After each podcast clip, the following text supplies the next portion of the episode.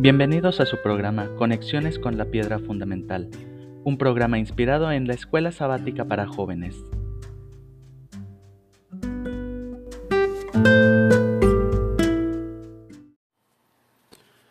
Hola amigos, aquí estamos comentando la lección de Escuela Sabática Pescadores de Hombres. La lección número 6 y esta es la cápsula número 1. Era mayo del año 29 después de Cristo, a la orilla del mar de Galilea. Era la hora del amanecer y Jesús se paseaba por la orilla, mientras los barcos pesqueros iban llegando, entre ellos los de Pedro y Andrés. Fue una mala noche de pesca. Ellos habían conocido a Jesús un año y medio antes, en diciembre del 27, pero todavía no habían abandonado todo para seguirlo. Jesús predicó a una multitud sobre el barco de Pedro y después le pidió a Pedro que fueran mar adentro para pescar. Pedro lanzó la red a petición de Jesús y sucedió el milagro. La red se rompía de tantos peces. Para Pedro y sus compañeros eso fue un milagro que les permitió ver en Jesús al Dios omnipotente. Una visión como la de Isaías. Y la reacción de Pedro fue como la de Isaías. Aferrándose a Jesús, exclamó algo contradictorio. Apártate de mí, Señor, que soy un hombre pecador. En realidad habían ocurrido dos milagros, uno con los peces y el otro con los hombres. Estos habían visto la grandeza de Dios y reconocieron su pecaminosidad. Este sentimiento de indignidad es la primera reacción del corazón humano cuando Dios, por medio de su Espíritu, comienza a transformar la vida y el carácter. Hola, aquí estamos para la cápsula número 2 de la lección 6, Pescadores de Hombres. Según William Barclay, en esta historia encontramos lo que podríamos llamar una lista de condiciones para un milagro. Número uno, unos ojos que vean. La tierra está llena de milagros que esperan unos ojos que los vean, y más aún que vean al obrador de milagros, lo reconozcan, lo obedezcan y lo adoren. Pedro y sus compañeros vieron en Jesús al Dios omnipotente. Número 2. Un espíritu dispuesto a hacer un esfuerzo de obedecer a los mandamientos de Dios. Pedro obedeció porque quería agradar a su maestro. El desastre de muchas vidas es que se rinden antes del último esfuerzo que podría cambiar las cosas. Número 3 un espíritu dispuesto a probar lo que parece imposible. Si queremos un milagro, tenemos que fiarnos de la palabra de Jesús cuando nos dice que probemos lo imposible. Por eso nosotros decimos, yo iré. No tiene límite la utilidad de aquel que poniendo el yo a un lado, deja obrar al Espíritu Santo en su corazón y vive una vida completamente consagrada a Dios. Lo más importante de todo en el servicio de Dios es que el yo sea puesto de lado y se dé lugar a la acción del Espíritu Santo sobre el corazón. Hola, aquí estamos en la lección 6, Pescadores de Hombres, y esta es la cápsula número 3. Jesús le dijo a Pedro, no temas, porque hoy serás, desde hoy serás pescador de hombres. ¿Qué significa ser pescador de hombres? La palabra pescador viene del griego sogreo, de soos vivo y agreu tomar, tomar vivo. En ese mismo momento el gran pescador estaba pescando a Pedro, Andrés, Jacobo y Juan. El milagro radica en su red. Su propósito al pescar vivos a estos cuatro era que ellos a su vez pescarán a otros aún vivos. Ellos fueron prendidos en la red del Evangelio. no podían escapar. En verdad, no tenían ningún deseo de escapar. ¡Qué contraste! Los peces que ellos habían pescado durante toda su vida morían al ser sacados del agua. Pero ellos, al ser sacados del mundo, de ahora en adelante serían pescadores de hombres, teniendo vida y teniéndola en abundancia. ¿Cómo podemos nosotros mantenernos vivos fuera de las aguas de este mundo? Necesitamos seguir la receta espiritual de salvación, dedicar tiempo, nosotros solos, al principio de cada día, para cultivar nuestra devoción personal por medio del estudio de la Biblia y la oración. Hola, Estamos en la lección número 6, Pescadores de Hombres, y esta es la cápsula número 4. En el libro El deseo de todas las gentes, en la página 214, dice, la lección más profunda que el milagro impartió a los discípulos es una lección para nosotros también, a saber que aquel cuya palabra juntaba los peces de la mar, podía impresionar los corazones humanos y atraerlos con las cuerdas de su amor para que sus siervos fuesen pescadores de hombres.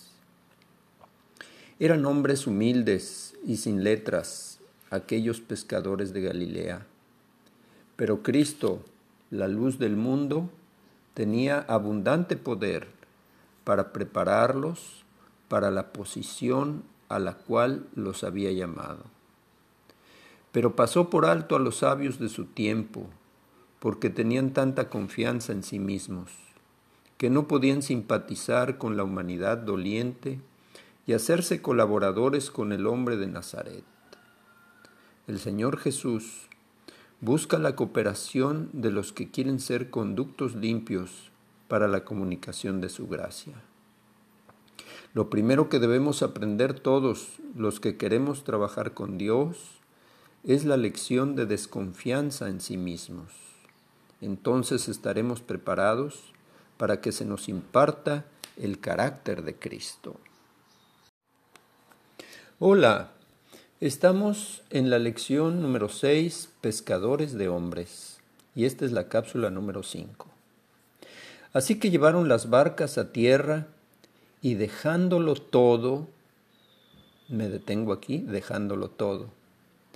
Aquí estaban los cuatro socios, dueños de la pesca más abundante que jamás hubiera traído a tierra. Pero en el momento de su mayor éxito material, abandonaron la empresa.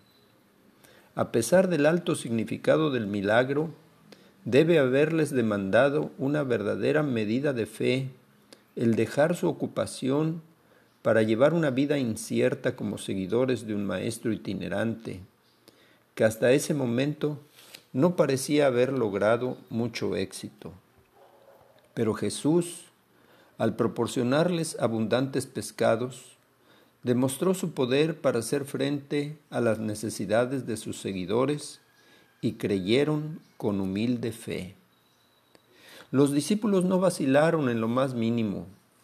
La decisión de disolver su exitosa sociedad pesquera para participar de una sociedad mucho más elevada con Jesús como pescador de hombres fue hecha en forma instantánea y sabiendo bien lo que hacían.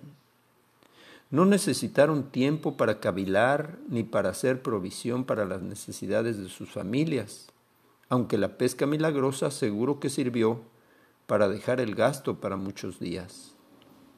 Habían alcanzado sus barcas a la mar como simples pescadores. Perdón, habían lanzado sus barcas a la mar como simples pescadores, pero cuando regresaron a tierra, se lanzaron por fe mar adentro, tal como Cristo los llamaba, para pescar hombres. Toda la noche habían buscado en vano lo que necesitaban para sustentar la vida, ahora, por amor a Cristo, estuvieron dispuestos a perder todo lo que la vida tenía para ofrecerles y al hacerlo comenzaron una vida más rica y más abundante. Tomaron la cruz del servicio y siguieron las pisadas de Jesús. Hola, estamos en la lección 6, Pescadores de Hombres, y esta es la cápsula número 6. Y siguieron a Jesús.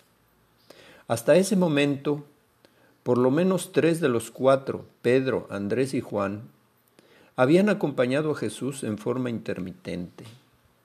El llamamiento que habían recibido dos otoños atrás en el Jordán era una invitación a reconocer a Jesús como el Mesías, el Cordero de Dios, que había venido a quitar el pecado del mundo.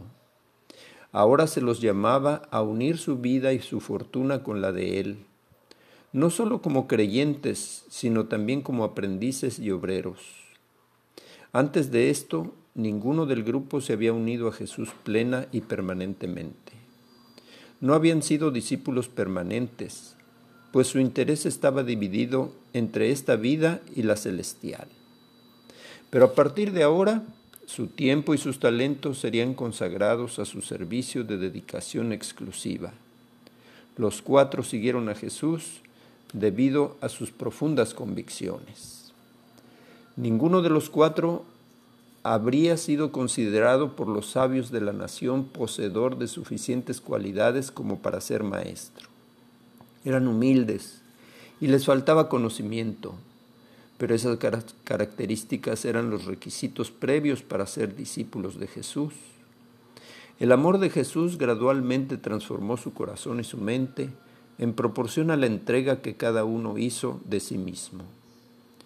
Cuando terminaron su periodo de instrucción, se parecían tanto a Jesús que otros se daban cuenta que habían estado con él. La utilidad del obrero en la causa de Dios no depende tanto de un intelecto brillante como de la consagración a Cristo y a la tarea que le corresponde efectuar.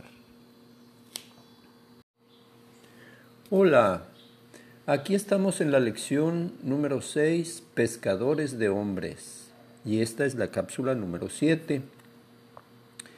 Padre bueno, Gracias Señor por la preciosa historia de la pesca milagrosa. Allí aprendemos que escuchar a Jesús y conversar con Él en las primeras horas de la mañana tiene un efecto transformador en nuestras vidas. Ayúdanos, Padre, para que de aquí en adelante no pase ni un solo día en que podamos dedicar tiempo para cultivar esa hermosa relación personal con Dios. Sabemos que después vendrán las actividades cotidianas, en las cuales desde hoy te rogamos que nos indiques cuál es tu voluntad. Habrá milagros, ayúdanos a verlos, pero más allá a gozarnos al ver tu mano cariñosa, proveyendo generosamente para nosotros y a través de nosotros para una humanidad doliente que vive sin Dios y sin esperanza. Ayúdanos a experimentar una conversión diaria que nos capacite con tu Santo Espíritu para llevar tu santo mensaje al mundo y que muchas almas sean ganadas para gloria de tu santo nombre. Por ahora solo podemos decir, aquí estoy envíame a mí. Yo iré.